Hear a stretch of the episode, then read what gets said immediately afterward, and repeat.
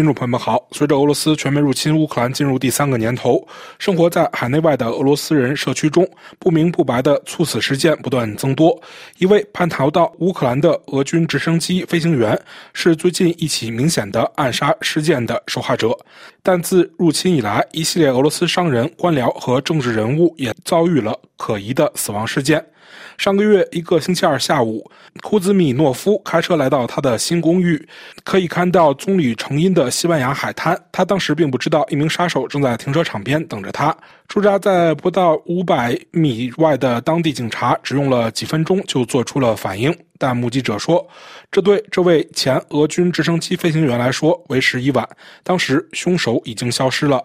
从二十八岁的受害者弹痕累累的尸体上驶出，一名医护人员剪开了受害者的衬衫，注意到五发小口径子弹准确击中目标，其中一发直接穿透了库兹米诺夫的心脏。六个月前。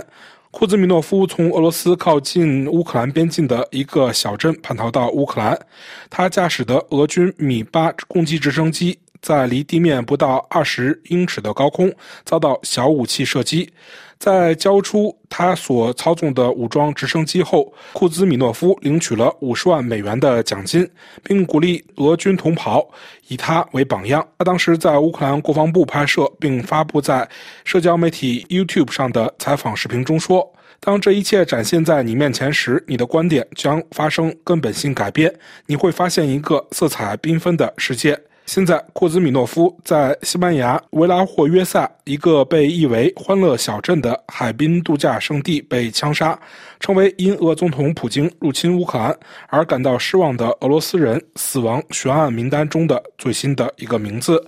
一位参与调查的官员说：“尽管调查人员认为这起谋杀是克里姆林宫下令的，但西班牙当局尚未确定嫌疑人。”莫斯科并未否认杀害了这名前俄军飞行员。俄联邦对外情报局局长雷什金对塔斯社说：“这个叛徒和罪犯在策划其肮脏可怕罪行的那一刻起，就变成了一具道德尸体。”自全面入侵乌克兰以来，全球三大洲都有俄罗斯知名人士在非正常情况下死亡。一些人被认为怀有政治颠覆思想，另一些人则可能卷入了普通的。犯罪性战争，有些人可能实际上是自然死亡。维基百科发布了一份名为《2022至2024年俄罗斯商界人士可疑死亡事件》的榜单，目前共有51个名字存在。在伦敦发现了上吊的俄罗斯商人，在波多黎各发现了被淹死的俄罗斯商人。一名俄执政党老板从印度一家酒店的屋顶坠落。一名46岁的俄罗斯科学部副部长在从古巴返回的航班上死于不明原因的疾病。西班牙警方仍在调查2022年俄罗斯天然气公司诺瓦泰克股份公司前副董事长谢尔盖·普罗托森尼亚及其妻子和女儿在巴塞罗那附近家中突然死亡的事件。上个月，俄罗斯独立媒体报道称，普京的心腹、石油巨头俄罗斯石油公司首席执行官伊戈尔·谢钦三十五岁的儿子，在其莫斯科的豪华公寓，被称为“普京朋友之家”中死亡。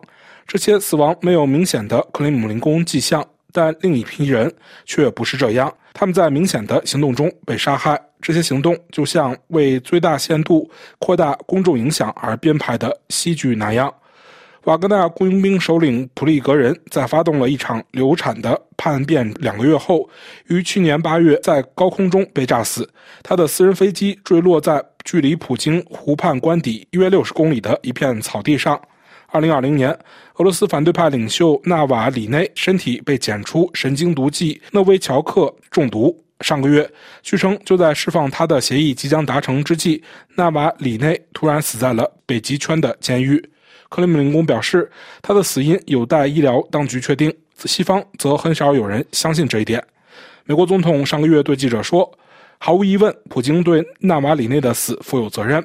对这名前俄军飞行员库兹米诺夫的黑手党式暗杀，是俄罗斯与西方之间新间谍战的另一个隐秘暗流。自普京入侵以来，乌克兰及其西方盟友加紧了掏空俄罗斯政府与军队的企图，吸引了大量叛逃者。”他们希望这些叛逃者能成为一股洪流。反过来，克里姆林宫也试图一个接一个地追捕叛逃者，通过病态的榜样力量阻止更多的损失。在乌克兰，乌克兰军事情报机构为希望放下武器投诚的俄军士兵设立了二十四小时所谓“我想活下去”的热线。据乌克兰战俘部门发言人亚申科说，九月份库兹米诺夫公布叛逃消息后，每天接到电话数量暂时上升了约百分之七十。这些数字无法得到独立核实。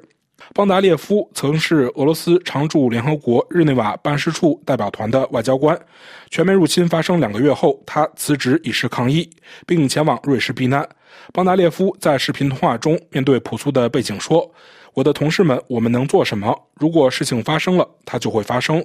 俄罗斯的政治思维越来越简单。如果出现问题，我们就除掉它。听众朋友们，感谢您的收听，也感谢孙雅的技术合作。